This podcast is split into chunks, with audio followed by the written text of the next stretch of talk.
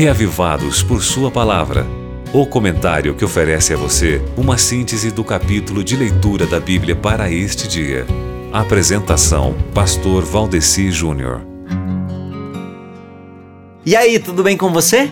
Eu espero que sim, porque nem tudo no mundo vai bem, né?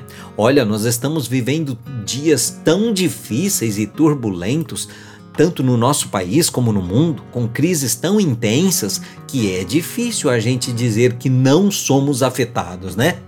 Um dos sofrimentos mentais que pode nos afetar, por exemplo, é a falta de esperança. Eu já vi muita gente chegar a pensar e falar assim: é, só se dá bem na vida quem rouba mesmo, porque trabalhando honestamente você só vai se lascar até no fim da vida quando a vida termina e se resume só nisso.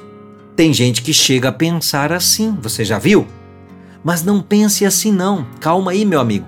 A coisa pode até parecer ser isso por um tempo, mas a coisa não é bem assim não. Não estamos limitados a uma morte e vida severina, não. Escute bem aqui essas palavras que estão na leitura bíblica de hoje. Preste bem atenção.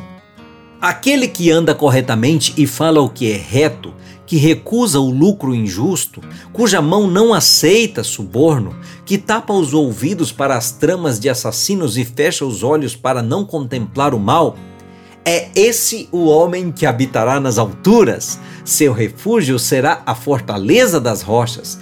Terá suprimento de pão e água não lhe faltará.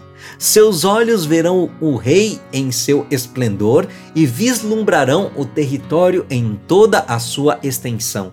Em seus pensamentos você lembrará terrores passados. Onde está o oficial maior? Onde está o que recebia tributos? Onde está o encarregado das torres? Você não tornará a ver aquele povo arrogante, aquele povo de fala obscura, com sua língua estranha, incompreensível.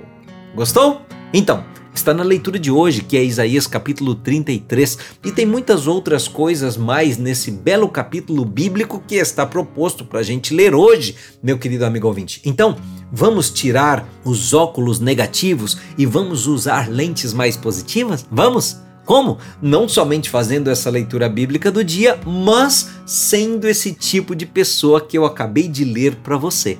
Combinado?